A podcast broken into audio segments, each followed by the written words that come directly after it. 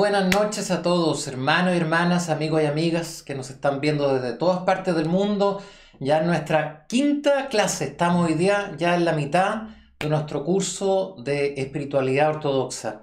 Para mí por lo menos ha sido súper, súper gratificante, porque como tengo que preparar la clase, entonces estoy ya desde la mañana del día lunes, a veces la tarde del día domingo, ya preparando todas las cosas, las frases, todo eso, y uno empieza a meterse mentalmente ya en otra cosa. Eso también es una humilde recomendación para ustedes. Cuando uno tiene que hacer algo así al día siguiente o ese mismo día, mira qué rico que tu mente ya empieza a funcionar en otra forma. Igual que el teléfono que tiene modo avión, me pongo como en modo espiritualidad. ¿No es cierto, Fran? Tal Fran ya está de vuelta acá con nosotros, así que para que puedas saludar.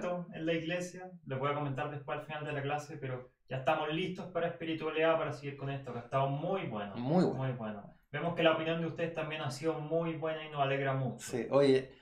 Eh, dos, tres noticias buenas. Primero, porque aquí hay noticias buenas, porque yo no veo las noticias, cómo están las cosas acá, ¡ah! Terrible. Así que vamos a dar noticias buenas para darnos ánimo entre todos nosotros. Primera cosa buena, hoy día les mandé otro libro más. ¿ah? Préstame este que está acá. Debería haber tenido la mesita, pero mira. Es tan simple. El texto que estoy ocupando para este curso, ya lo saqué básicamente de, de este librito. Ahí se lo hemos citado desde el principio del programa. Varias veces le he dicho, ¿se acuerdan? Y durante todas las transmisiones, el Fran iba sacando frases de acá. de las prédicas le hice a partir de frases de ese libro. Sí, sí, sí. Oye, entonces, este libro se lo mandé en formato, sí, tamaño carta, ¿ya? Lo editamos en forma especial con mucho cariño para todos ustedes, en tamaño carta, cosa que si lo quieren imprimir en sus casas, sobre todo estoy pensando en la gente mayor. Como yo tengo mis papás que son mayores, entonces siempre pienso en la gente mayor también pensando en mi suegra querida, entonces lo saqué en formato tamaño carta, ¿ya? Pero también lo pueden ver en una tablet o en cualquier parte. También lo saqué en otro formato más que se los puedo mandar después, especialmente para el teléfono, que sale la letra un poco más grande y el formato es más chiquitito. Cosa que si lo quieren ver en un teléfono o en una tablet, también lo pueden estar leyendo desde ahí o lo pueden imprimir, lo pueden ver en sus casas. Se lo mandé por PDF por correo electrónico. Revisen porque a veces se va la cuenta de spam antes de empezar a reclamarme que no me llegó, pero igual hicimos todo el esfuerzo para que le llegara a toda la gente. Mandamos 85 emails, porque hay 85 personas inscritas, lo cual de nuevo estamos súper felices por eso. difundir este hermoso mensaje. Así que además, si es que les da la talera, estamos también en Spotify y oficialmente estas clases las pueden Spotify. con el teléfono apagado lo pueden poner para irse a dormir, ojalá se concentraran más, pero se quieren ir a acostar con la voz del padre, feliz. Pero estamos también en Spotify, eso lo vamos a estar publicitando. ¿Cómo lo encuentra la gente en Spotify, Fran? Miren, nos llamamos así de simple, tres palabras, el tesoro revelado, igual que el Padre, Hijo y el Espíritu Santo, amén. El tesoro revelado. Así de simple, buscan el tesoro revelado, va a salir nuestro logo, lo apretan y pueden escuchar al Padre a donde estén. Pueden va en el, en el metro, en la, micro. Mientras que están haciendo cualquier cosa con el teléfono apagado, nos pueden escuchar también. En Spotify, mira, mira, las cosas, increíble. Hace un mes atrás o dos meses atrás, me hubierais dicho que iba a estar en Spotify o haciendo estos programas así. Mira las vueltas y los cambios que da, que da la vida. Oye, y antes de empezar el programa, los frutos de la espiritualidad deben verse en obras concretas. Esto no es tan solo una clase, esto es un taller. Y la idea de esto era que se notara en nosotros, en nuestras vidas y también en la vida de toda la gente la espiritualidad. Y la espiritualidad es una forma de amar profunda que se enraiza en nuestros corazones. Y qué manera más linda de amar que el compartir.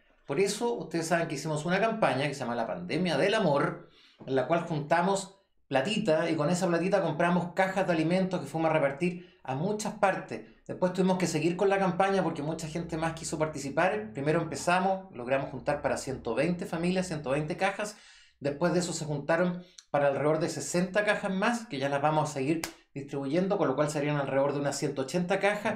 Pero dijimos, oye, hagamos un último esfuerzo, si acaso podemos llegar a las 200 cajas, pues sería súper lindo. Y para eso el Fran preparó un video súper lindo para, que ustedes vean lo que se está haciendo, para motivarlo, para que se le llene el corazón de alegría también a las personas que, ya colaboraron y las personas que nos necesiten, que necesiten de nuestra ayuda. Somos una iglesia abierta, corazón grande. Escríbanos, llámenos y vamos a estar ahí para ayudarlo. Vean el video, está precioso. Hola a todos, como ya pueden ver nuestra campaña La pandemia del amor ha tenido maravillosos resultados. Hemos logrado juntar más de 120 cajas las cuales han ido destinadas a muchas personas. Todo esto ha sido posible gracias a la hermosa comunidad de la Iglesia Ortodoxa la Santísima Virgen María, la cual abrió su corazón y su alma para poder ayudar a todas estas personas. Este proyecto comenzó solo en nuestra comunidad, pero se expandió a mucho más que eso. Estas son solamente las primeras 120 cajas. Todavía puedes contribuir a esta hermosa campaña que es la pandemia del amor para que entonces tú también puedas apoyar a todas estas familias y todas estas personas que tanta ayuda necesitan. Aquí también encontrarás toda la información para poder ayudarnos en este proyecto y demostrar nuevamente que siempre vamos a salir de las tinieblas con luz y que siempre vamos a poder verle el lado positivo a las cosas. Ayudémonos todos con esta pandemia. Ese video tenía sonido, no sé por qué no salió con, con sonido. narrando y poniendo Tiene una narración muy linda, pero al final del programa ahí va con sonido. Esto fue como un, como un tráiler, ¿ah? como las películas buenas. Hagamos eso. Sí, oye, pero hagamos eso, pensemos que fue un tráiler. Pero aparte, obviamente, lo vamos a estar repitiendo después el día miércoles y el día viernes también en los otros programas que nosotros hacemos. Así que. Subir a Facebook para que lo puedan. Va a quedar en todas partes. Lo vamos a poner en, en Mega, en TVN. No, ojalá pudiéramos hacer esas cosas, pero no. Oye, vamos con la clase del día de hoy. Estoy muy entusiasmado, con muchas ganas de poder seguir con este taller de, espiritualidad. Lo escuché, dice la gente que lo escucharon. Lindo mensaje, linda campaña. ¿Lo escucharon? Sí se escuchó. Bien. Entonces, es que nosotros no lo escuchamos. Ah, qué bueno. Qué bueno que te haya gustado. Bien, entonces... Fue una tarde sí. enterita. Sí, sí, sí. Sí se escuchó. Mañana lo subimos y nos ayudan todos ustedes. Sí, tienen que difundirlo. ¿eh? Ustedes que están en las distintas redes y todo eso también replíquenlo para que mucha gente más primero se entere de lo que estamos haciendo, después vea que es de verdad, obviamente. no, es que salimos a carretear con el Franco en la plata, no, pues ahí, se hizo lo que teníamos que hacer. ¿ah? Eh, y ahora vamos a empezar entonces con esta quinta clase ya de la espiritualidad ortodoxa. Como ustedes saben, vamos a empezar siempre con la oración antes del estudio, que es la que está acá acá. Es, que, es, que, esto siempre, no crean que yo soy tonto y que me cuesta saber qué lado es qué lado, pero es que las cosas están al lado opuesto de lo, que uno, de lo que uno ve, por eso que cuesta un poquitito. Vamos a hacer entonces esta la oración antes del estudio, en nombre del Padre, del Hijo, del Espíritu Santo. Amén. Oh Señor, infinitamente bondadoso, envía sobre nosotros la gracia de tu Espíritu Santo que otorga y fortalece nuestras fuerzas espirituales, a fin de que aplicándonos en la enseñanza propuesta, crezcamos para tu gloria, oh Creador nuestro, y para ser útiles también a nuestra iglesia y a nuestro país. En nombre del Padre, y del Hijo, y del Espíritu Santo. Amén. Amén. Oye, hago extensiva esta oración, también obviamente ya que estamos hablando de nuestro país, momentos súper difíciles. Me imagino que todos ustedes vieron las cifras de personas contagiadas el día de hoy, de personas también que han fallecido, tremendo los números, pero creo que hay que estar muy preparado. El viernes pasado lo dije, el miércoles pasado también las cifras de la próxima semana van a ser iguales o muchísimo peores. Vamos a contar si el día de hoy estamos hablando alrededor de 50 personas que se han dormido en el Señor, que han fallecido el día. La próxima semana van a estar en el rango de los 70 hasta 100 personas por día. Así que hay que estar muy unidos, muy preparados. También creo que es un buen momento para hablar de las cosas que uno está sintiendo, de los temores que tenemos, de las angustias que tenemos, de sacar para afuera todas esas cosas. ¿ah?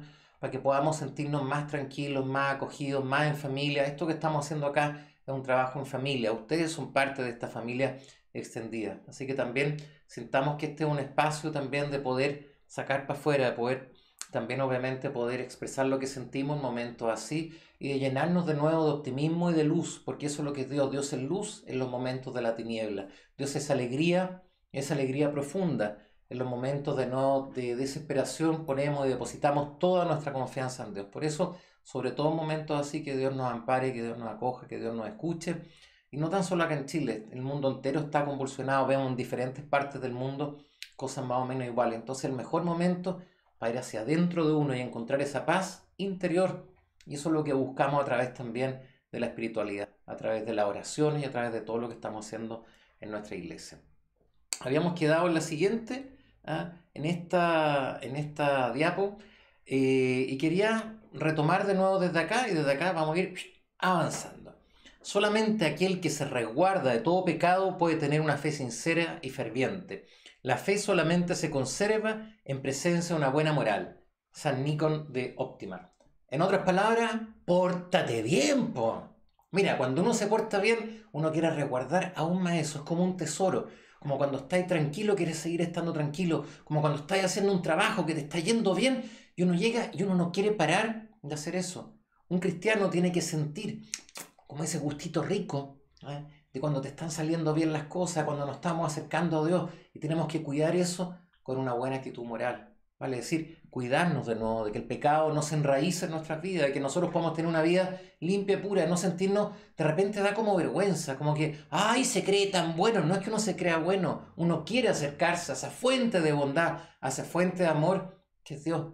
No te avergüences, el diablo quiere sembrar en tu oído esas palabras, como que, ay, el santurrón. ¿ah? Entonces, casi como que es choro portarse, portarse mal. Como que uno dice, los más jóvenes a veces. ¿ah? Yo ya pasé esa etapa, como que a las mujeres les gustan los que se portan mal, como los, como los más rudos. ¿ah? Entonces, no, portémonos bien. Todos sabemos cuando se portan mal. Mira, yo creo que en estos 20 años de sacerdocio en la iglesia, rara vez, ya el, el Fran se lo aprovecho a contar, rara vez ha venido alguien que me diga, padre, no sé diferenciar entre el bien y el mal. No sé si esto que hice estuvo bien o estuvo mal. No, no, todo bien, no, no, no, no. Yo creo que a veces la gente quizás le puede costar ver con mayor profundidad lo que están haciendo. ¿ah? Pero en general ustedes saben cuando la están embarrando, ¿o no? ¿Ah? ¿O no? No sí. sí. ¿ah? No, no, no, yo creo que en general la gente, la gente sabe. Gracias por decirme así es, así es. Oye, para la Carolina también aprovecharle mucho ánimo y fortaleza, sobre todo a las personas como ella que están trabajando ahí con las personas que están enfermas, las personas que trabajan en clínica, en hospital en estos momentos de dificultad que la fuerza del Señor esté en ustedes, que se llenen de esa fuerza del Espíritu Santo. El próximo domingo vamos a estar celebrando la gran fiesta de Pentecostés, el descendimiento del Espíritu Santo. Va a estar llenito del Espíritu Santo, el cual transformó a los apóstoles en verdaderos guerreros y defensores. Eso queremos que sintamos todos nosotros y para eso nos estamos llenando de la fuerza del Espíritu Santo. Este día lunes a esta hora, en vez de estar viendo televisión, en vez de estar haciendo otra cosa con vuestras vidas, decidieron estar acá, en este canal, tomando una hora de su vida para decir, quiero sentir la espiritualidad, quiero sentir el Espíritu Santo, quiero llenarme de Dios. De eso se trata. Si hiciéramos esto en forma más seguida, más cantidad de presencia de Dios en nosotros, no tan solo más cantidad de presencia de Dios en nosotros, cuando la luz, tú dejas que la luz de Dios entre en tu vida, la oscuridad se va yendo. ¿Me entiendes? Que no es tan solo que tienes algo bueno y hay algo malo. Tienes algo bueno que va anulando cualquier presencia del mal, de malos pensamientos. ¿Cuántos de nosotros de repente en momentos así hemos tenido pensamientos súper malos? De ira, de acaparar cosas, ¿ah? de querer matar a otras personas. ¿Por qué no? Hemos tenido pensamientos muy malos, muy negativos. Cuando la presencia de Dios se empieza a hacer más grande en ti, esa presencia del mal empieza a desaparecer inmediatamente. ¿Se acuerdan los que son más chicos que me voy a poner justo, justo ahí en el medio? ¿ah? Ahí, ¿ah? para que vean que está a un lado está uno, al otro lado está otro. ¿Se acuerdan cuando éramos chicos veíamos Tommy Jerry que salía así como un diablito, como un angelito, que le decían cosas? Tenemos que escuchar siempre la palabra de Dios. Me ha tocado a mí, ¿ah? trabajando en cárceles, escuchar la típica, no sé, ustedes me imagino que la han escuchado en las películas o a veces en la vida real personas que han hecho cosas súper malas, asesinato y cosas así, es que escuché una voz que me decía que lo hiciera. ¿Ah? Y yo cuando conversaba con ellos en la cárcel, yo vi que le decía, ¿y por qué le hiciste caso, pues hombre? ¿Por qué le hiciste caso? Yo supongamos que usted escucha una voz que le dice, péguele a su esposa ¿ah? o maltrate a su, a su perrito. Bueno, aunque uno escuche una voz así, no le haga caso, haga la señal de la cruz inmediatamente y escuche la palabra de Dios. Escúchala a través de la lectura bíblica, vea la imagen de nuestro Señor a través de los santos íconos, escuche los himnos de la iglesia. Eso es lo que escuchamos todo el día acá. Entonces tú te empiezas a llenar de nuevo de todas esas cosas. ¿Qué pasa en cambio si tú empiezas a escuchar todos los días un rock así, tan, tan, tan, tan, tan, tan, salía así, ¿ah? como un valentorado, que aquí estoy yo, el que puede hacer cualquier cosa. En cambio, si escucháis de nuevo esta música sacra que llega a tu corazón, que te hace vibrar en una forma diferente, empieza a cambiar poco a poco. Nuestro mundo está guiado por dos principios y fuentes, Dios y el demonio. Esto lo dice San Justino Popovich. Todo lo que es mejor en el mundo de los hombres tiene su fuente en Dios y todo lo que es malo tiene el demonio como su principio y fuente. Al final de cuentas, todo lo bueno proviene de Dios y lo malo proviene del demonio. Pero tampoco hay que echarle la culpa de todo al demonio. A esa hay gente muy chanta. Lo hice porque, ah, porque el demonio me tentó. ¿Y por qué le hiciste caso? El demonio no te puede obligar a hacer algo. El demonio te susurra, el demonio te sugiere. Vais pasando, hay un café con piernas por ahí, me han contado, vais pasando por fuera y el demonio te puede decir, entra, la vaya a pasar bien, las chiquillas, las perversas.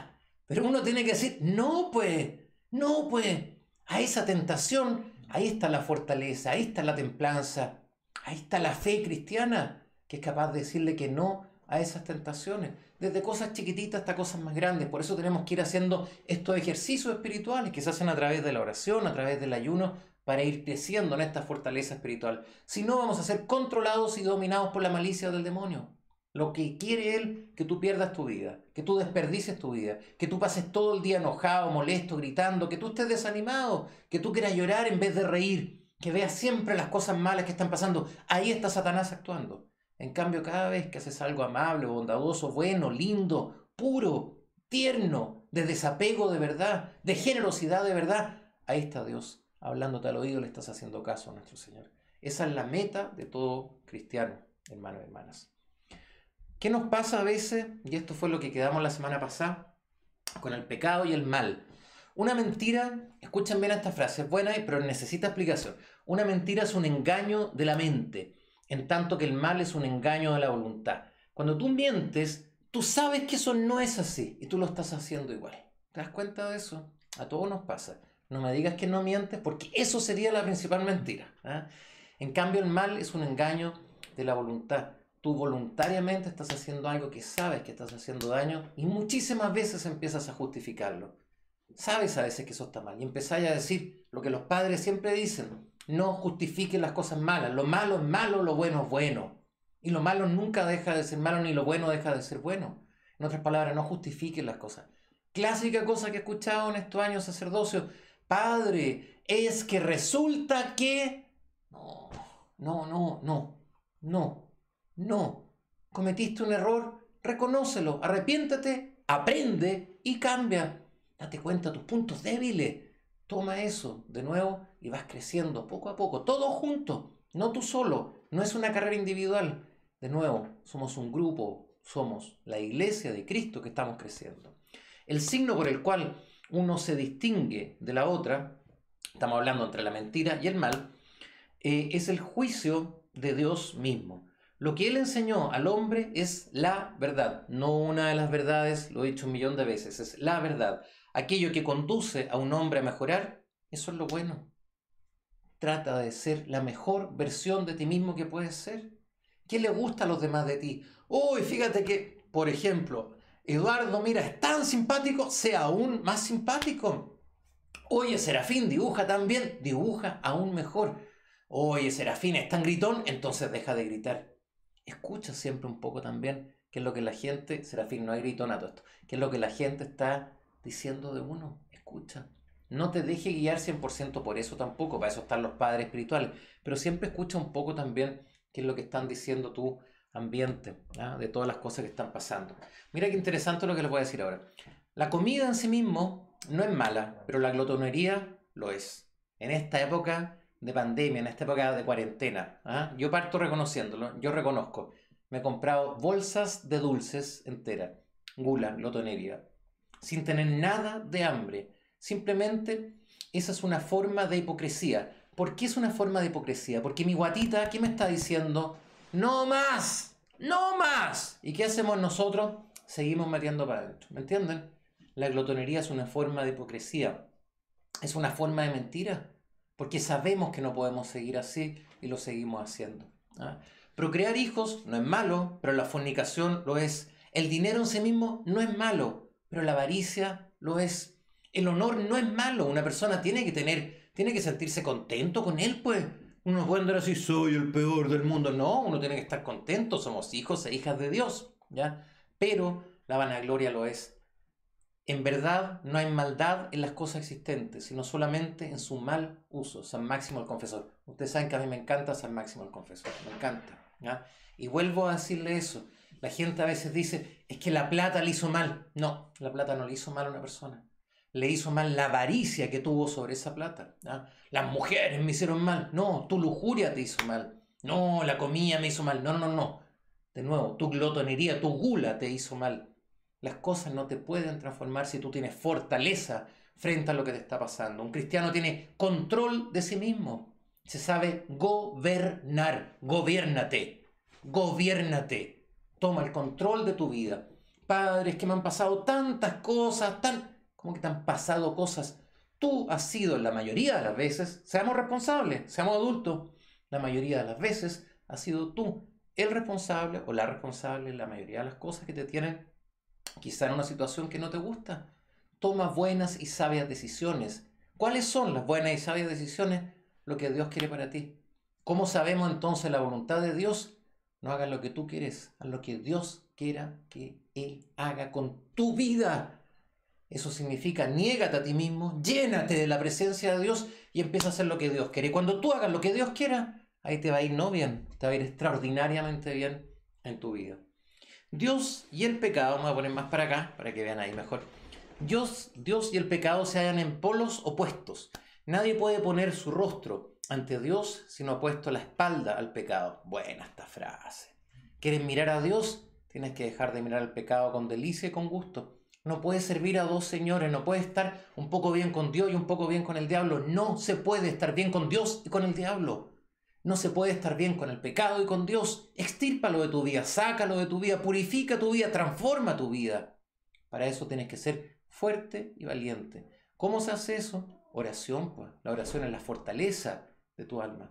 A través del ayuno también va adquiriendo fortaleza momento a momento. El ayuno es la forma en la cual tiene tu cuerpo de hacer oración y dejar la gula de lado. Date cuenta que la comida no te controla, sino que tú controlas lo que te metes adentro de tu boca. Si no eres capaz de controlar esto, ¿cómo vas a ser capaz de controlar otras cosas en tu vida? Cuando un hombre vuelve su rostro ante Dios, todos sus caminos llevan a Dios. ¿Te das cuenta de eso? Hay que empezar a mirar a Dios más seguido. Cuando un hombre se retira de Dios, todos sus caminos lo conducen a la perdición. Afuera de la iglesia no hay salvación. Decía San Basilio el Grande, afuera de la iglesia no hay salvación. ¿Qué nos quería decir con eso? Que si Dios no es parte esencial, central de tu vida, estás perdido. Así de simple. Es que no me gusta, qué pena más grande. Es como que en el fútbol tú dijeras que no me gusta jugarlo con una pelota redonda, quiero jugarlo que yo, con un cubo. No se juega así. Este juego llamado vida se juega así, con las reglas que Dios así nos dio y por Dios que se puede disfrutar si la entendemos. Cuando un hombre finalmente rechaza a Dios de palabra y en su corazón, ya no puede hacer otra cosa que nos sirva para su completa destrucción, tanto de su alma y de su cuerpo. San Nicolás de Serbia. De nuevo, ¿cuántas personas vemos que terminan perdiendo su cuerpo y su alma totalmente en vicios, en inmundicias, en alejarse de la presencia de Dios, buscando placeres que son ridículos, que son pasajeros, los cristianos no es que no queremos disfrutar, hermanos y hermanas, queremos disfrutar, pero cosas mucho más grandes, mucho más deliciosas, mucho más profundas y mucho más plenas. Somos personas que nos gusta disfrutar los cristianos, pero disfrutamos de cosas que nos van a elevar mucho más, no de los instintos más básicos del ser humano, alimentar, reproducirse, sino que los instintos más puros, más altos, más excelsos del ser humano. Nos queremos transformar ah, de, este, de este hombre común y corriente en un hombre que se dedica a hacer de su vida este contacto con Dios, esta comunión con Dios. Y al sentir esa comunión con Dios sentimos amor en nuestra vida. Y para eso, voy a saltar un poquito por acá, para eso tenemos que sentirnos de nuevo con libertad. La libertad, hermanos y hermanas, es el mayor regalo que Dios nos da. El mayor regalo que Dios nos da. Tan grande que nos da ese regalo para que si lo amamos, lo amamos libremente. Y si lo rechazamos, libremente lo estamos rechazando pero nos da ese regalo como un regalo enorme y tremendo a cada uno de nosotros. En verdad solamente hay una libertad, la santa libertad de Cristo, en tanto que Él nos libra del pecado, del mal, del demonio. Nos liga con Dios, todas las demás libertades son ilusorias, falsas, es decir, son todas ellas de hecho esclavitud. San Justino Popovich. ¿Qué quiere decir con esto? Nosotros a veces decimos yo soy tan libre ¿ah? porque puedo fumar todo lo que quiero, eres un esclavo el cigarro, un esclavo el cigarro, no eres libre. Hoy en la iglesia parecen esclavos. ¿Esclavos de qué? ¿Esclavos de qué? ¿Del amor? Bendito sea Dios. Bendito sea Dios. Démonos cuenta que a veces quizás estos hombres que estaban así, ¿ah? con sus manitos así, así, atadas, ¿ah? así con cadenas, quizás tenían una tremenda ventaja sobre nosotros. Veían sus cadenas en sus manos, se daban cuenta que eran esclavos y querían luchar para dejar de lado la esclavitud. Quizás a nosotros el día de hoy nos haría falta ver esas cadenas. ¿Cuáles son las cadenas que el día de hoy te mantienen como un esclavo? ¿De qué eres esclavo el día de hoy? ¿De tu trabajo? ¿De tu orgullo? ¿De tu soberbia? Quizás del dinero, quizás eres un esclavo de tus sueños y jamás estás en el día de hoy. Quizás eres un esclavo de los lujos, quizás de la lujuria, quizás de la gula. Quizás de qué vicio eres un esclavo el día de hoy. ¿De fumar o de tomar? Quizás eres un esclavo de tu propia miseria, pobre de mí, todo el día compadeciéndote en vez de levantarte y salir adelante. Date cuenta de cuál es tu esclavitud.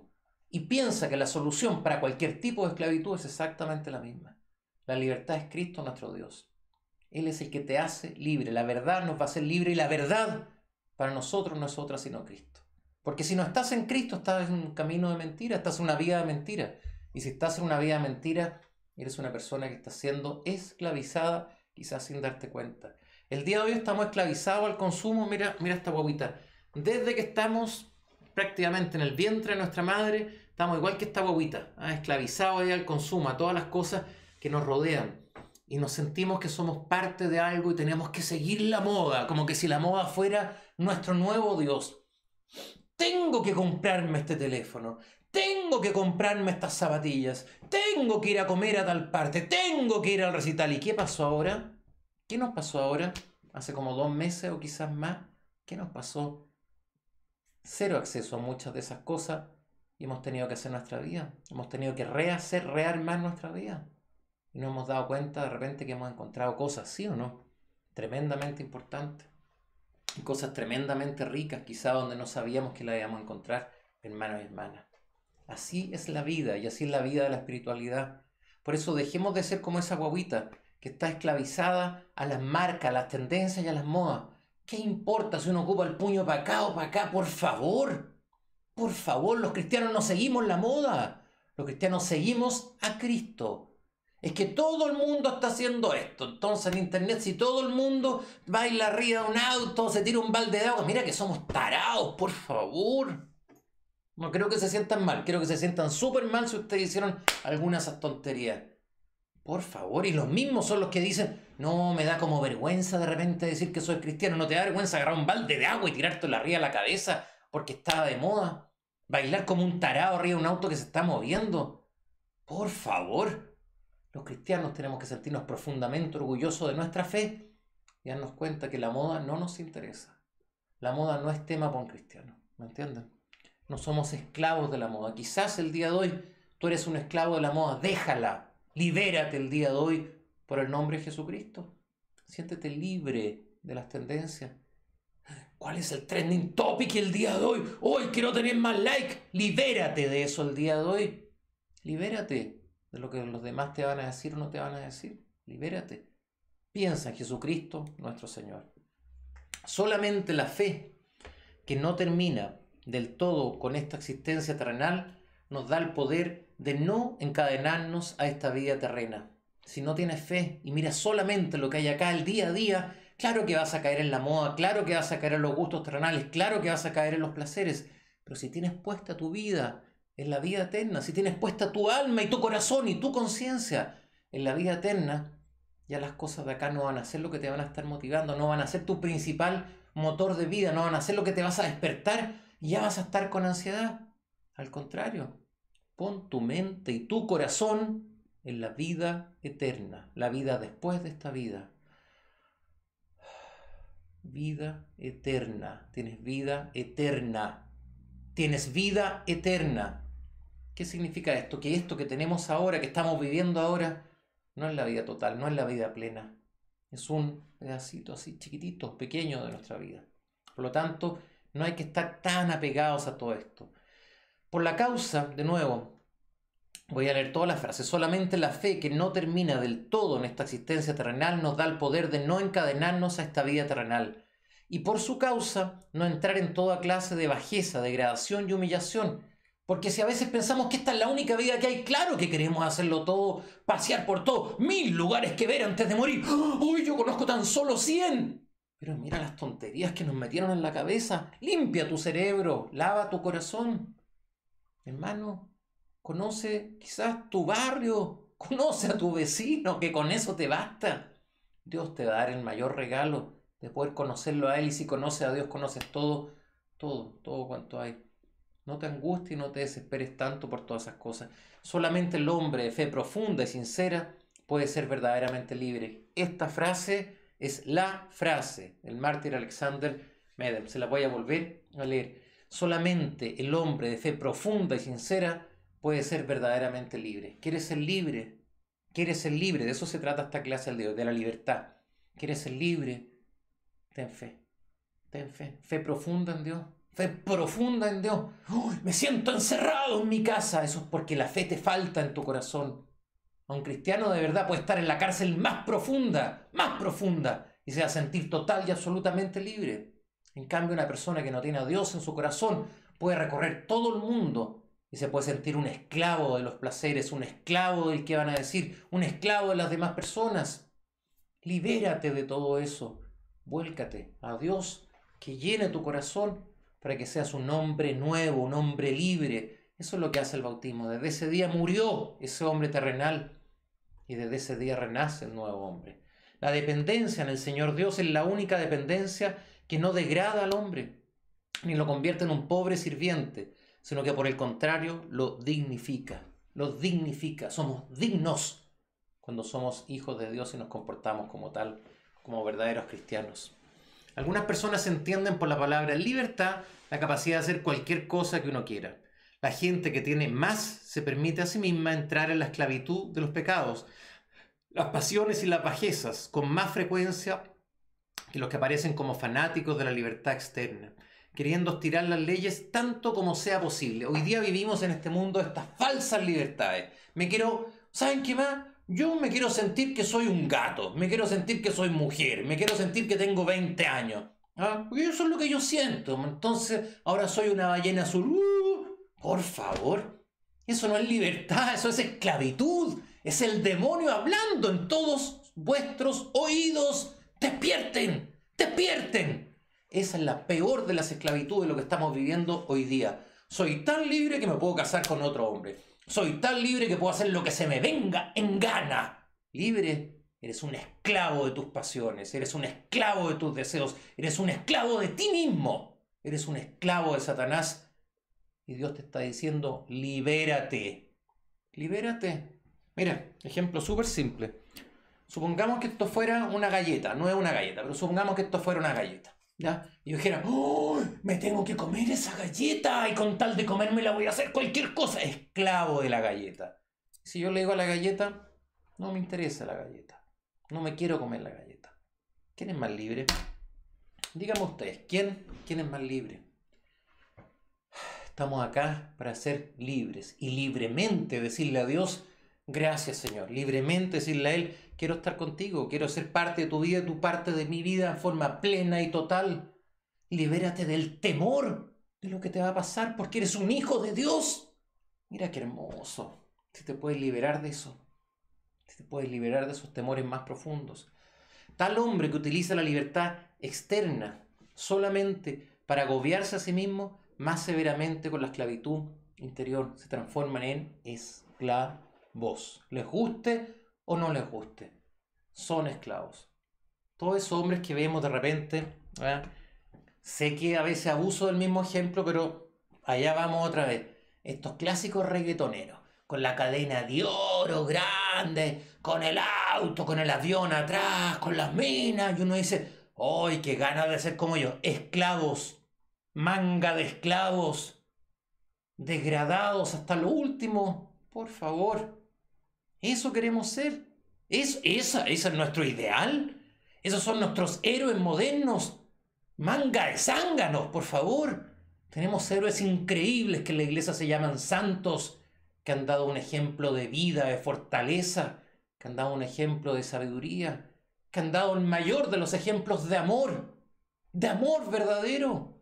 Esos son nuestros héroes. No quiero hablar más de los reggaetoneros porque me enojan. Así que vamos a seguir mejor. Ustedes saben lo que, lo que yo pienso del reggaetón. La verdadera libertad es la capacidad activa de un hombre que no está esclavizado al pecado, que no es asaltado por una conciencia condenatoria a elegir lo mejor a la luz de la verdad de Dios y hacerlo realidad con la ayuda del magnánimo poder de Dios. Esta es la libertad de la cual ni el cielo ni la tierra están restringidos. San Filareto de Moscú. Quieren ser libres, pero libres de verdad. Tenemos que dejar de lado el pecado. Cada pecado, cada pecado es una forma de esclavitud. Cada pecado es una forma de esclavitud. Y estás perdiendo lo más lindo que tú tienes, que el poder decir libremente, sí, quiero hacer algo. La moda es una forma de esclavitud moderna Tienes que ir a tomarte un café a no sé dónde, el de la estrellita. Tengo que comerme una hamburguesa. tenemos que pedir por Rappi ahora. ¿Por qué? Rappi no nos está auspiciando, por si acaso, así que por eso estoy hablando así. No. Porque. ¿Por qué tenemos que caer en todas esas cosas? Así con cosas tan simples. Mira, ahora que el Francito aprendió a hacer pan. ¿Cómo fue a hacer pan, Fran? El primer día fue terrible complicado. Pero fue muy entretenido trabajar con las manos trabajar con las manos y en el fondo poder ver el progreso que uno va haciendo súper bonito. Como cosas simples que al final uno ya dejó de lado y no te das cuenta que en verdad ver que uno lo está haciendo con las manos vale mucho más que, que te llegue. Y te sentís libre porque en el fondo antes dependías del señor panadero, ahora agarráis un poco de harina. Todo ser humano debería aprender a hacer pan. más es muy fácil. Y aprendan del error si no se A la segunda ya lo estaba haciendo casi bien y la tercera vez, oye, ayer se hizo un pan, pero sí, extra, poco más que vamos a poner una panadería nosotros, en serio. Pero si es re fácil, dos, tres veces ya van a estar haciendo pancitos.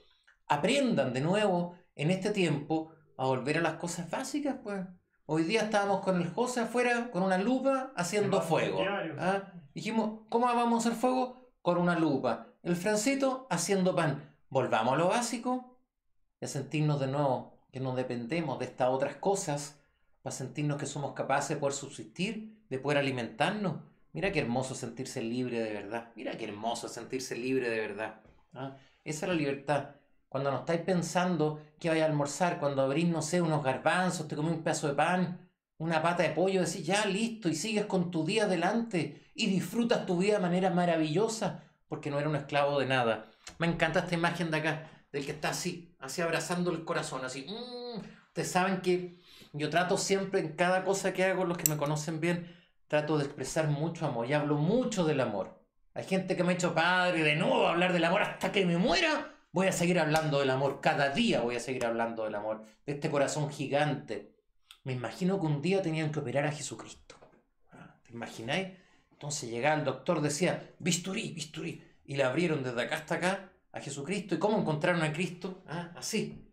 Puro corazón, puro corazón. Eso es Cristo, un amor grande. San Juan, ¿cómo, cómo lo define? ¿Qué dice, Dios San Juan? Amor, Dios es amor, pues el Señor nos quiere que nos amemos los unos a los otros. Aquí hay libertad en el amor a Dios y por el prójimo. Somos libres. Tú ahora que estás viendo un hijo, una hija, que estás viendo a tu esposa, a tu esposo que ha tenido que estar dos meses, dos meses viéndose casi todo el tiempo. Estos son demostraciones lindas del amor verdadero, del amor sincero. Amar a los demás, pero amarlos de verdad. No como tú quieres que sean, no moldeándolos. Es que yo la amaría, si es que él, si es que ella, y si es que tú, pues, párele, no juzgue, no juzgue a los demás. Ame, ame las cosas buenas y las cosas no buenas a otras personas, rece por esa persona, pero ámela como es. Los cristianos no, jamás, jamás vamos a amar al pecado, todo lo contrario. Detestamos al pecado, pero amamos profundamente al pecador. A ti te digo, pecador que me están mirando. Yo soy pecador también, así que estamos hablando de pecador a pecador. Te amo profundamente, detesto cada cosa pecaminosa que tú haces en tu vida cada cosa que tú estás haciendo que te está alejando de la presencia amable, amorosa, tierna, transformadora de Dios, detesto esas cosas, pero a ti te voy a amar siempre. Voy a dar mi vida por ti. Eso nos dice el Señor. Eso nos dice Señor. Y eso espero que cada uno de nosotros sea capaz de decirle a cualquier persona que nos rodea. Detesto los pecados que cometes. Me dan pena, me entristecen los pecados que estás cometiendo, pero te voy a amar profundamente porque eres un hijo de Dios y Dios lo puso frente a mí, a esa persona, para manifestar y para expresar mi amor. En todos los mandatos terrenales puede pude no haber igualdad. Más en esto es importante para el alma. De nuevo, que el ser humano siempre va a poder amar. Puedes estar en la cárcel más profunda y no estás privado de amar. Estarás privado del uso de tu libertad, pero no de la libertad de amar, que son dos cosas totalmente distintas. No cualquiera puede ser un rey, ni cualquiera puso una foto de Trump ahí, ahora que está de moda. Ah, y la reina Isabel cuando está, mira, cuando está jovencita, parecía niñita, está recién, recién, recién asumiendo. Mira, hoy me quedo en la corona y me la corro. Yo no quiero ser rey. No cualquiera puede ser un rey, ni cualquiera un patriarca, un gobernante, pero en cualquier puesto es posible amar a Dios y agradarle. Y solo eso es importante. Ese es el exitoso frente a los ojos de Dios. En muchos funerales en nuestra iglesia, ¿ah? las que más llora la gente, ¿quiénes son? Y lo he repetido mil veces, las abuelitas, porque están llenas de amor, pues esas son las que hay lágrimas. Y en cambio muchas veces esos seres tan exitosos, tan importantes, la gente se está frotando las manos pensando cuánto me va a dejar, en vez de estar diciendo qué triste la partida de nuestro hermano. Así es pues, así es pues. Queremos ser exitosos para los ojos del mundo o queremos ser exitosos para los ojos de Dios. Elige, toma una buena decisión que ya sabes cuál es, porque tonto no eres sigue adelante con esa decisión en tu vida. En cualquier puesto que tengamos vamos a poder siempre amar a Dios. Y quien ame a Dios más en la tierra estará mayor gloria en su reino.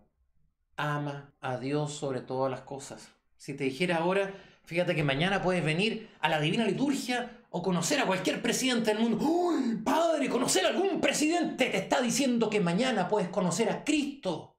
Cristo el Hijo del Dios viviente, Señor de señores y Rey de reyes, puede llegar aquí, aquí, no cercano a ti, plenamente en ti, adentro de ti, llegar a ser parte de ti a través de su cuerpo, de su sangre. Y prefiere un rey terrenal, pecador, caído, en vez del rey de reyes que vino a ofrecerse como primicia, como regalo para ti. Eso es la iglesia. Es cuando nos juntamos todo este grupo de pecadores con vocación de santidad a decirle al Señor, ven acá, a morar en nosotros, a vivir en nosotros, porque hicimos un espacio sacando, extirpando nuestras debilidades, nuestras flaquezas, nuestras dolencias, nuestros temores, para que tú puedas vivir aquí, habitar aquí con nosotros y entre nosotros y llegar a ser uno tú en nosotros. Y si tú eres uno, nosotros nosotros somos uno en ti, ahí estamos en la vida eterna. El domingo pasado leíamos ese evangelio maravilloso cuando Jesucristo le dice a su Padre que sean uno como tú y yo, Padre, somos uno. Seamos uno. Te invito a ti, seamos uno. Seamos uno cuando creemos en el mismo Dios. Y cuando por mis venas ya no corre mi sangre, sino que corre la sangre de Jesucristo. Y si está la sangre de Cristo en mis venas y en las tuyas, ya no hay griego ni judío. Ya no hay árabe y no hay latino. Somos todos hijos e hijas del Dios Altísimo. Somos todos hermanos. Y ahí surge ese amor profundo, porque estoy amando esa imagen de Dios que está en ti. Y si no soy capaz de hacer eso, es que ya no hay nada, que tengo un corazón seco, que tengo un corazón de piedra. Ahí necesito que vengan a esta ambulancia, que me den así, ¿han visto esas cuestiones eléctricas que dicen, ponle 200 o 300? ¿Ah? Hay que volver a la vida a esta persona. Quizás tú que me estás viendo hoy día, quizás recién sentiste algo acá. Uy, parece que esto suena. Se llama corazón y está hecho para amar. Ponte a amar. Ponte a amar y va a ver cómo te va a cambiar la vida. Porque la vida tiene un propósito. ¿Y cuál es el propósito de la vida? Ustedes saben que hay gente, esto a mí me, preocupa de sobremanera. A veces hay gente eh, de avanzada edad que yo le he preguntado eso. ¿Y de qué se trata la vida? Sobre todo en, eh, funerales. ¿ah? No lo hago para molestar a la gente, no soy así. Me gusta que la gente reflexione y que la gente tome buenas y sabias decisiones. Y les digo, ¿para qué vive usted? ¿Cuál es el propósito de la vida? Y gente a veces de, no sé, 60, 70, 80 años, se quedan así. ¿Cómo? Todo lo que existe tiene un propósito. Todo. Este vaso que tiene agua acaba de cumplir con su propósito. ¿Me entienden? que es tener agüita adentro y saciar mi sed. Tiene un propósito y lo acaba de cumplir. ¿Cuál es el propósito tuyo? ¿Para qué estás acá? ¿Cuál es tu meta, tu propósito? ¿Cuál es tu sentido de tu existencia? Eso vamos a conversar ahora. Todo cristiano debe hallar por sí mismo el imperativo e incentivo de ser un santo. Ese es tu propósito en la vida. Sean santos, santos, santos, santos. ¿Se volvió loco el padre? Me volví loco, loco, santos, santos, santos. Sean santos.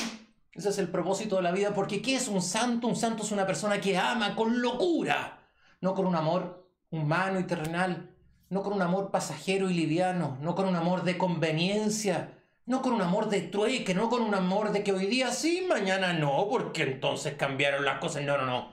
Un amor profundo, potente, un amor eterno. Eso es un santo. Y una persona que está dispuesta a hacer cualquier cosa con tal de mantener ese amor que significa esa santidad hacia nuestro Señor. Todo cristiano debe hallar por sí mismo el imperativo e incentivo de ser un santo. Si ustedes viven sin luchar y sin la esperanza de convertirse en santos, entonces son cristianos solamente de nombre y no de esencia. Esta clase del día de hoy, esta diapo que estamos viendo el día de hoy, esto es el curso. Esto es el curso. Esto es el corazón del curso. Que cada uno de ustedes se convenza. Chuta, el propósito de mi vida es ser un santo. Es que yo quería ser arquitecto. Da lo mismo tu arquitectura. Si no eres santo, estás perdiendo tu vida. Si no tienes esas ganas, esa hambre, ese deseo profundo de ser un santo, estás perdiendo tu vida. Eres cristiano de nombre. Y esta cruz que tenemos es una vergüenza para nosotros llevarla si estamos despreciando al que está sobre la cruz, que es Jesucristo nuestro Señor. Pero sin santidad ninguno verá al Señor. Es decir, no vamos a alcanzar esa belleza, esa beatitud eterna. Va a haber sido una vida desperdiciada, una vida perdida, si no estamos convencidos de la santidad. Hemos escuchado que Jesucristo viene al mundo a salvar a los pecadores, de los cuales soy yo el primero, decimos siempre en la iglesia, ¿o no? Sí, ahí estamos los pecadores.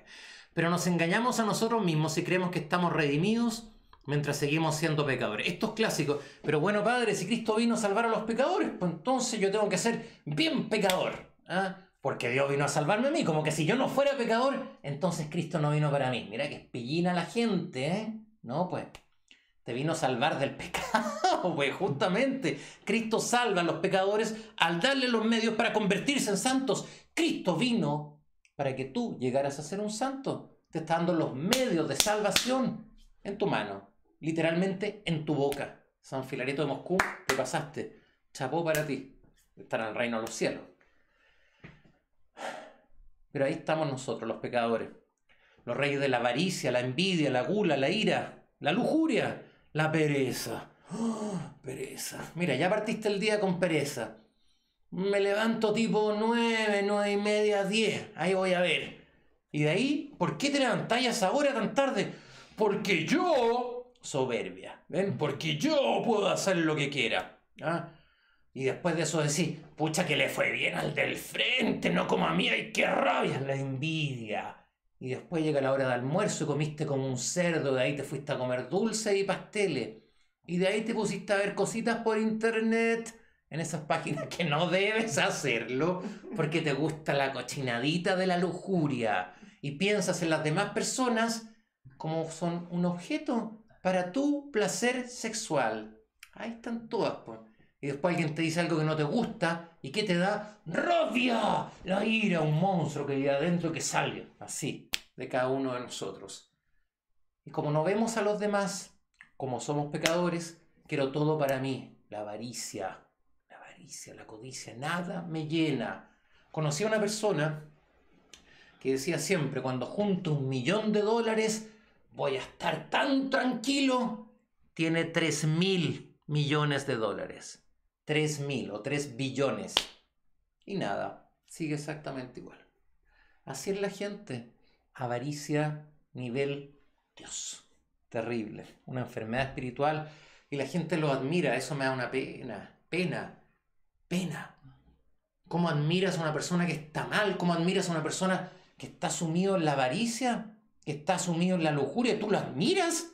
Tú lo admiras. Si eres cristiano, no puedes admirarlo. Libérate de eso. Sé libre. para que puedas ser un santo. ¿Cómo estamos con la hora, Fran? ¿Ni la he No, visto? como que quedan 10 minutos. Bien, bien, estamos bien, porque todavía tengo más imágenes que pasar. No se van a ir así. Oye, por lo tanto, la adquisición de la santidad no es un asunto exclusivo de los monjes, como piensan algunos. Bueno, padre, es que estas cosas son como para los monjes, las cosas que están como en la iglesia, así. Usted siempre habla de ello, entonces, como que la santidad es para ellos, no para mí. ¿Quién te dijo eso? Satanás te dijo eso. La santidad es para ti. Cristo vino por ti y para ti. Sí, Señor. Sí. Sí, Señor. Y te dan la oportunidad hasta el último suspiro de tu vida. Tómala antes, no sé, pajarón. Sandimas, digamos. ¿Cómo? Sandimas. Sandimas. Literalmente. Literalmente, último aliento. Ah, y ahí está. Las personas con familia también están llamadas a la santidad. ¿O no? ¿O acaso uno al amar a su familia, al amar a los hijos, al amar a la esposa, los cuñados, las cuñadas que me están viendo, la suegra querida, los padres y madres, ¿acaso no se fomenta el que crezca nuestro amor? ¿Acaso no se purifica y se transforma y crece nuestro amor en nuestra familia? Una vez entrevistaron a una monja está a cargo de un monasterio muy importante en Estados Unidos de nuestra iglesia, de la iglesia ortodoxa. Le dijeron, madre, usted, una mujer tan abnegada, tan luchadora, una mujer que hace cosas tan grandes, se puso a reír durante la entrevista, me tocó verla. Le dijeron, pero, ¿por qué se sonríe? No, dijo. Esas madres que se levantan a las 3 o 4 de la mañana a estar preocupadas de sus hijos, que los acarician, que los cuidan en la enfermedad. Esas madres que salen a trabajar y que luchan por su familia. Esas son, esas son grandes madres de verdad, no yo. Y no lo dijo con falsa soberbia. Para nada. Tú siendo un buen padre, siendo un buen esposo, puedes ser un santo. Puedes ser un santo si en cada momento actúas con amor, con desapego, con ternura, con caricia, si en cada momento actúas de nuevo como la mejor versión de ti mismo. Las personas con familia también están llamadas a la santidad, como lo están aquellos en toda clase de profesiones que viven en el mundo, porque el mandamiento sobre la perfección y la santidad no es dado solamente a los monjes, sino a todas las personas. Ah, Eso es súper importante. A veces la gente dice, no sé, oiga padre, rece por tal persona porque está enferma. Y le digo, tú reza conmigo también.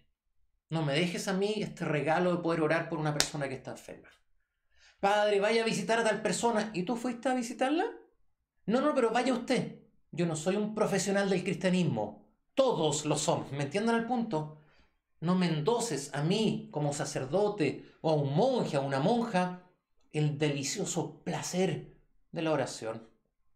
No me endoses a mí el delicioso placer de visitar a una persona que está enferma. Porque de todos y todos podemos alcanzar la santidad.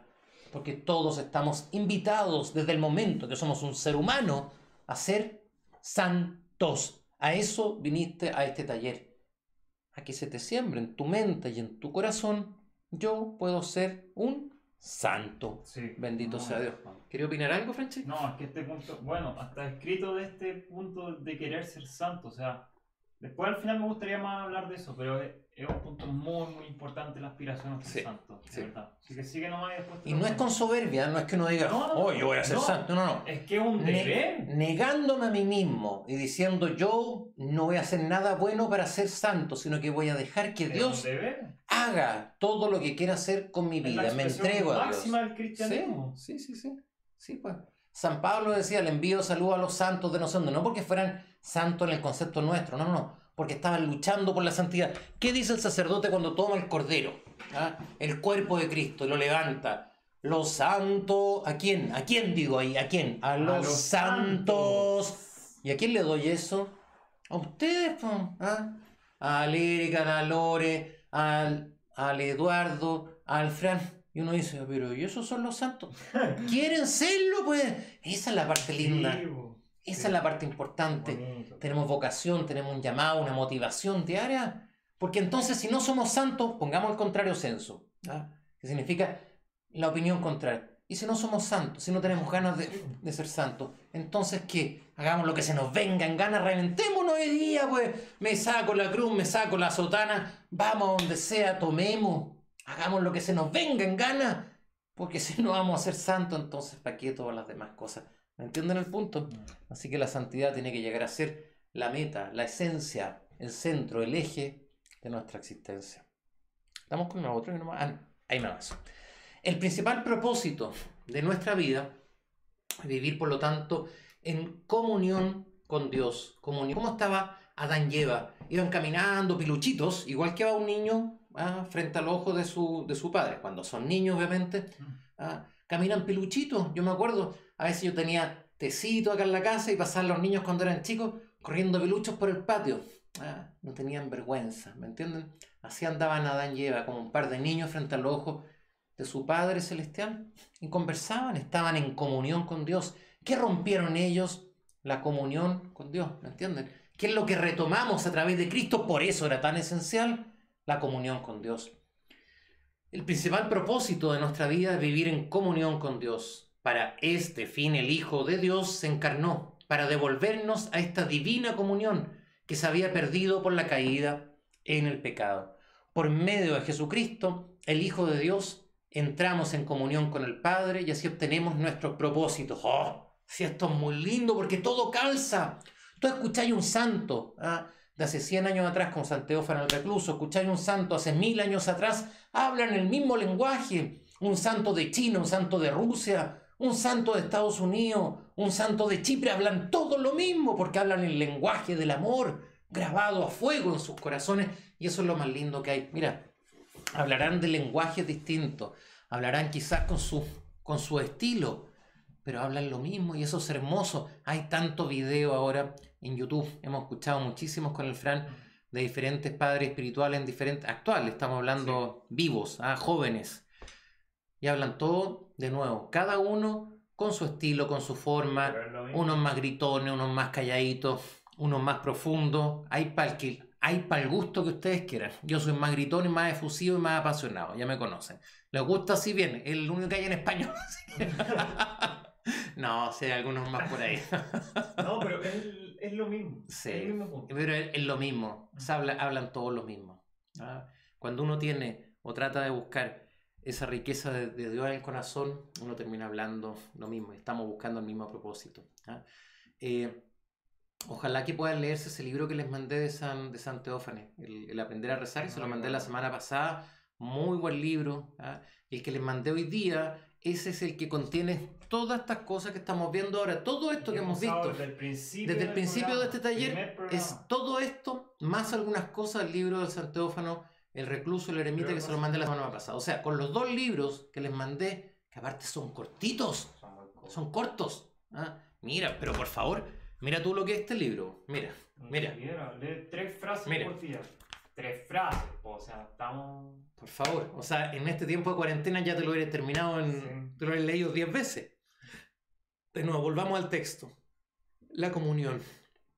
Significa que para llegar a la comunión tenemos que llegar también con una preparación para la comunión. Padre, está rico el pancito, tenle respeto a la comunión, pues. Cuerpo y sangre de Cristo, prepárate, está en paz con tu hermano, perdona a las personas que te rodean, ama de verdad, arrepiéntete. Entonces vaya a sentir como un pedacito así de cuerpo y sangre de Cristo te llena, porque le hiciste espacio a través del negarte a ti mismo, pero estás tan lleno de ti mismo, te llenaste hasta acá arriba, hasta el cogote de ti mismo. ¿ah? De tus pasiones, de tu ira, de tu rabia. Me llené de mí mismo. Entonces resulta que llego, me tratan de dar comunión y no me entra ni un poquitito. La recibiste, pero no te llegó al corazón, porque te llenaste de nuevo de ti, de ti mismo.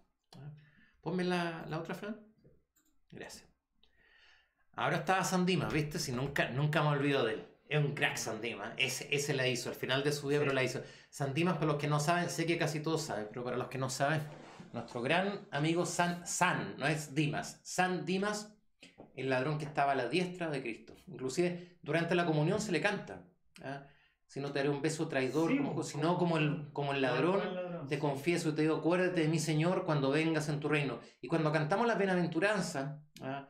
bienaventurados, cuando cantamos eso, al comienzo de eso, en cada oficio fúnebre, se dice, acuérdate de mi Señor cuando vengas en tu reino. Y de ahí empezamos a cantar la bienaventuranza. San Dimas, en que su último suspiro aceptó a Cristo como su Rey y Señor, como su Salvador, y fue el primero en entrar al paraíso. Además. Último segundo. Último segundo.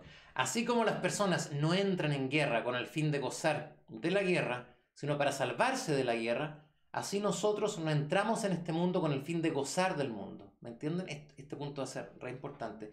No venimos para acá a Gocilandia, no venimos para acá a Fantasilandia, venimos para acá a dar una batalla, una buena batalla, una justa batalla, para entonces en esta batalla ser ganadores, para que entonces podamos obtener el regalo prometido para los campeones de esta batalla.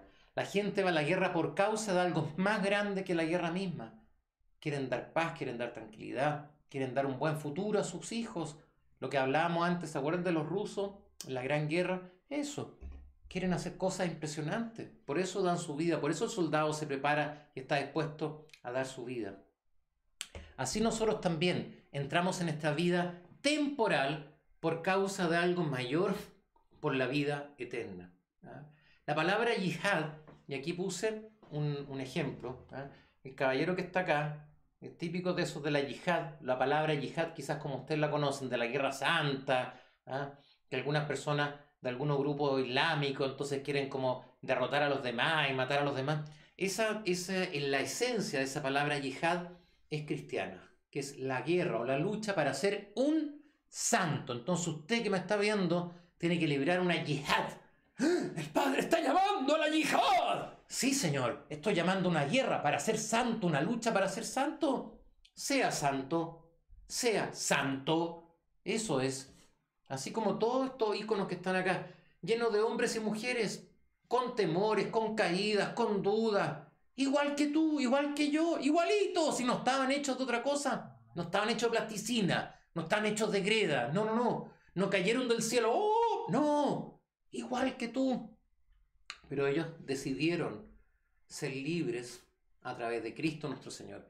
Así como los soldados piensan con alegría en regresar a casa, mira qué buena esta frase, así como los soldados piensan con alegría en regresar a casa, así también los cristianos constantemente recuerdan el final de sus vidas y su retorno a su patria celestial, igual que una persona que se fue de un país a otro. Nuestros abuelos que venían de otros países siempre decían, ah, qué ganas de volver a mi tierra natal, qué ganas de volver a mi tierra patria nuestra tierra patria, la Jerusalén celestial. Ahí nos está esperando un lugar donde Cristo nos va a decir, hazlo, sala, bienvenido, welcome, en el idioma que tú hables. Te va a abrazar y te va a decir, bienvenido, porque tú me elegiste a mí para ser el rey de tu vida y yo ahora te acepto y te tengo acá y te cuido como el rey de reyes y señor de señores. Pero si no me elegiste, ya es tu problema porque ocupaste tu libertad para elegir otras cosas otros reyes, otros placeres, y perdiste, y perdiste para siempre, y eso es lo que no queríamos, por eso queremos seguir estas palabras sabias de San Nicolás de Serbia, y queremos hacer no esta yihad de acá, esta yihad chanta, de andar matando gente en nombre de un dios chanta.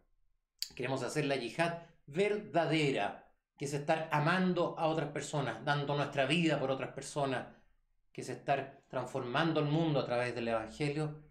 Esa es la verdadera yihad la guerra por ser un santo. A eso te invito. A eso Cristo nos invita. A eso la iglesia entera nos está, nos está invitando. Los santos, el alma humilde, bendecida. El Señor le ama. La Madre de Dios es superior a todos en humildad. Por tanto, todas las razas la bendicen en la tierra, mientras que los poderes celestiales le sirven. Y el Señor nos ha dado a su bendita Madre como defensora y auxiliadora. San Silván en la tonita nos dice todas estas cosas. Este icono maravilloso pintado por Gerardo Centeno, el iconógrafo de nuestra iglesia, que muestra toda la ternura y el amor de la Santísima Virgen María, nuestra jefa, la patrona de nuestro, de nuestro templo. Así que esa, ahí sí que, ahí sí que estamos bien cuidados. ¿ah? Ahí estamos, más, que, más, que, más que bien cuidados. Por eso cuando quise hablar de los santos, ¿cómo no poner a la Santísima Virgen María? ¿Ah? ¿Cómo no poner a esa tierra fértil en la cual esa semilla de Cristo se enraizó y creció y nació para todos nosotros y por todos nosotros. Yo amo a los que me aman y glorifico a los que me glorifican. Proverbios. Proverbios, un libro del Antiguo Testamento, lo pueden encontrar ahí. Dice el Señor ante sus santos. Yo amo a los que me aman. Alguien, un santo es alguien que ama a Dios. Mira qué fácil. El Señor dio el Espíritu Santo a los santos y ellos nos aman en el Espíritu Santo. Los santos escuchan nuestras oraciones y tienen el poder de Dios de auxiliarnos. Todo el pueblo cristiano sabe, sabe esto. San Siloán en la tonita, grande San Siloán en la tonita. Tenía hartas cosas así, súper buenas y súper importantes. Paso una más y ya vamos terminando. Muchos piensan que los santos están lejos de nosotros. Por eso quería reforzar este punto. Muchos piensan que los santos están lejos de nosotros. Más ellos están lejos de aquellos que se, que se alejan de ellos. Y muy cerca de los que observan los mandamientos de Cristo y tienen la gracia del Espíritu Santo. En los cielos todo se mueve por el Espíritu Santo, pero el Espíritu Santo está también aquí en la tierra. Él vive en nuestra iglesia, vive también en la vida sacramental de la iglesia, pues. ¿Quieres ser santo? No en tu casa, no solo. No, no. Siendo parte de esta comunidad, de esta familia que se llama iglesia, participando los regalos que Dios nos da, para así entonces sentirnos parte de este cuerpo de quién? De Cristo. Y Cristo es el santo de los santos, y a través de él llegamos nosotros a ser santos. Dios se hace hombre a través de Cristo para que nosotros a través de Cristo lleguemos a ser Dios y santos. Él está en las santas escrituras, está en el alma de los fieles. El Espíritu Santo, y estoy preparando también Pentecostés, por eso puse esta imagen tan linda, este icono de Pentecostés. Mira qué lindo este icono, me encantó. Sí, muy alegre, Muy, muy, muy, muy alegre. Él está en las santas escrituras, está en el alma de los fieles. El Espíritu Santo une todas las cosas y por eso los santos están cerca de nosotros. Y cuando les oramos a ellos, entonces el Espíritu Santo escucha nuestras oraciones y nuestras almas sienten que ellos oran por nosotros. Así, así, unidos, porque no estamos solos. Porque no estamos solos. Fran, ¿ya estamos con la hora? ¿Qué hora Eh, es? yo creo. ¿Sí? Solo 905. Sí, sí, sí, sí. sí. Eh, oye, quería volver a pasar el video de nuevo.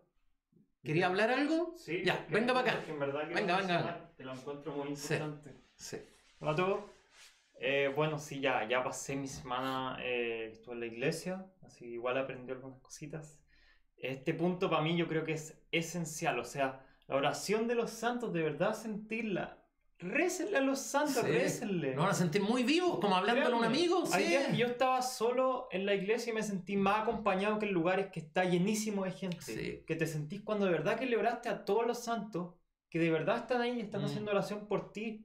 Es una, es una sensación muy fuerte, muy, muy llenadora. llenadora, llenadora. Esa es la Eso, palabra, te sentís Porque llenito. sentís que toda esta gente que, que pasó por esos problemas, por todas esas tentaciones, ahora está en el reino celestial y al igual que un sacerdote, que alguien del clero, están orando por ti.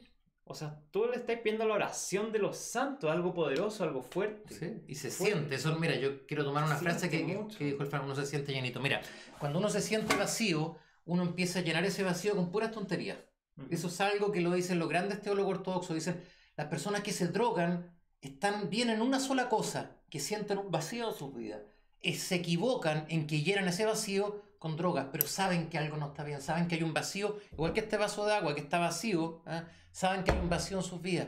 Cuando tú haces oración sincera a los santos, como hacía el Fran, te sentís llenito, y al sentirte llenito, no tenés necesidad de llenarte con basura, pues. pídanle, Sí, sí, sí, es pero el- pídanle, díganle, como tú superaste todas estas cosas, ayúdame a ser como tú para después ser como Cristo. Sí. Porque si ellos eran imitadores de Cristo, entonces intentemos ser como ellos que también superaron esos problemas y siéntanse acompañados por los santos y por la Virgen María. O sea, hay una parte cuando dice por las oraciones de tu purísima madre, todos los santos salvan a mi pecador, amén. Esa es fuerte, pues estamos Sí, pidiendo por la oración sí. de la Virgen María y de todos Just los do it. santos. ¿Ah? Es fuerte. Háganla. Segundo, punto muy importante que a mí me encanta insistir sobre eso, el tema de, de la aspiración a ser santo. Sí. Todo cristiano tiene el deber de aspirar a ser santo. Si uno no Créanse está... el cuento. Mira, esto es lógica pura, lógica teológica. Cristo nos dice o estás conmigo o estás contra mí. ¿Qué es aspirar a ser santo? Aspirar a ser santo es llenarse de Jesucristo y vaciarse del resto. Entonces, ¿qué se hace si es que uno no está aspirando a ser santo? Lo contrario, po, que significa llenarse de pecado, de cosas malignas y todo eso. Se Bueno. puede, número uno, se puede ser santo, ¿ya? O sea, tenemos ejemplos vivos. Por algo están todos los iconos en nuestra iglesia. El Lleno de santo. Esa es la- eso es lo hermoso. O sea, uno va a la iglesia a inspirarse, inspírense por lo que hay en la iglesia. Mm. Miren estas imágenes vivas, vivas, de toda la gente que logró ser santo. Díganse ya, yo también puedo, con tu ayuda. Igual con de chantas que ustedes y que yo. Con el ejemplo que, que tú me diste, yo también puedo llegar a ser como tú y estar en el reino celestial. Pídanle a Cristo, pídanle a Cristo, ayúdame a ser santo, ayúdame a ser contado entre los santos. Los santos a los santos. Y se puede, se puede, Sí, porque señor. Cristo resucitó. Ah, Ahora ya no lo voy a decir bueno, porque ya estamos. Pero es En que, verdad resultó, pero de nuevo, de nuevo, lógica. Si uno va a decir Cristo resucitó, está diciendo ya que Cristo puede hacer todo. Sí. Entonces después decir, no, yo no puedo ser santo. Pucha, tú no, pero Cristo sí, po. Sí, po, si no eres tú el que va a ser santo, tú vas a dejar que Cristo, ¿ya? Esté en ti, viva en ti, reine en ti. Más ya no vivo yo, sino Cristo, vive en mí. Y- Gálatas disculpa, 2.20. Y sé que ya Cristo Sí. se olvidó, pero última cosa. Sí. Eh, la oración. De verdad, hagan oración. Sé que suena mega genérico, pero de corazón, ¿ya? Sí. Escúchenme, técnicas prácticas, ¿ya? La semana pasada y hartas. Sí. Que pero- sientan las pero palabras. bueno, es que yo las, las puedo experimentar Sí. en un espacio bonito, pues, Sí. ¿cachai? Que en el que sí podía gritar, en el que sí podía decir todo lo que quisiera en el fondo. A las frases de los santos padres que ya tenemos, añadirles sus propios pensamientos, lo que a Sí. usted más le llegó. Cuando lean, cuando digan, ilumíname con la luz de tu santo evangelio y Padre, te ruego, ilumíname con la luz de la razón de tu Eso, santo evangelio. ponle color, pues, Mueve ponle la gana, mano. Ponle gana, ponle gana, Grítale, dile ponle con gana. todo el Sí. corazón, no lo leas de un texto. Sí. Sandimas, una frase, pero ¿dónde vino? De acá, po. De acá. La última, y con esa Mira, se salvó. podemos leer tu libro de oraciones, leerlo, pero sin nada. Mira, más vale una frase dicha con el corazón, sentida con el corazón, que mil con tu el lengua. primero que entró al cielo la sacó del corazón. Así que rueguen del corazón. Bien. Díganle, Cristo, ayúdame, dame Eso, fuerza, eso, dame poder, pero háganlo en serio. en Y él lo va a serio. hacer. Déjale la pega. Da tú un paso hacia Cristo y él Y va a dar 100 hacia ti. sí. Y Pero se nota, y se Pero, nota. perdón, pero da uno, no seas Sí, chanta. pero a, ti, a ti bien, te digo, bien. a ti que me estás. Yo sé que tú sabes que yo sé quién eres tú. Eh, sí. A ti te lo estoy En diciendo. esta casa se comparte todo. Se todos comparte todo, sabemos, todos lo sabemos. Da un paso, Uno. Mm. ¿Ya? Y se puede. ¿Por qué no vemos el maravilloso video que de Sí, veamos el video subiendo? de nuevo, ¿ya? Y de ahí tenés que ponerlo tú, sí, por Sí, favor. Sí. Vamos a ver el maravilloso video para que nos inspiremos a hacer cosas lindas por las demás personas ya que vean las cosas hermosas que hemos estado haciendo. Video. Hola a todos, como ya pueden ver nuestra campaña La pandemia del amor ha tenido maravillosos resultados. Hemos logrado juntar más de 120 cajas, las cuales han ido destinadas a muchas personas. Todo esto ha sido posible gracias a la hermosa comunidad de la Iglesia Ortodoxa la Santísima Virgen María, la cual abrió su corazón y su alma para poder ayudar a todas estas personas. Este proyecto comenzó solo en nuestra comunidad, pero se expandió a mucho más que eso. Estas son solamente las primeras 120 cajas. Todavía puedes contribuir a esta hermosa campaña que es la pandemia del amor, para que entonces tú también puedas apoyar a todas estas familias y todas estas personas que tanta ayuda necesitan. Aquí también encontrarás toda la información para poder ayudarnos en este proyecto y demostrar nuevamente que siempre vamos a salir de las tinieblas con luz y que siempre vamos a poder verle el lado positivo a las cosas. Ayudémonos todos con esta pandemia del amor.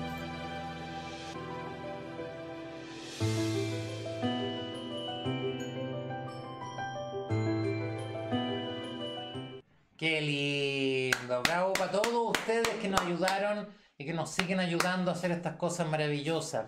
Beso, es, abrazo Hermoso. para todos proyecto. ustedes. Oye, para terminar, como siempre, que la bendición de nuestro Señor Dios y Salvador Jesucristo descienda sobre todos vosotros.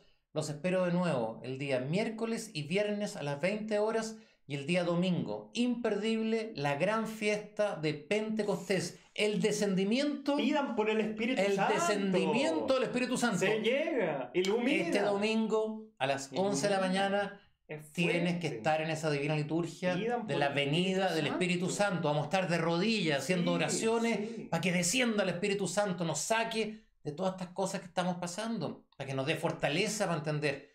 Este domingo a las 11, Lo vamos a miércoles y viernes, Lo vamos a recibir. miércoles y viernes, 20 horas. Los quiero mucho, gracias por vernos. Vemos.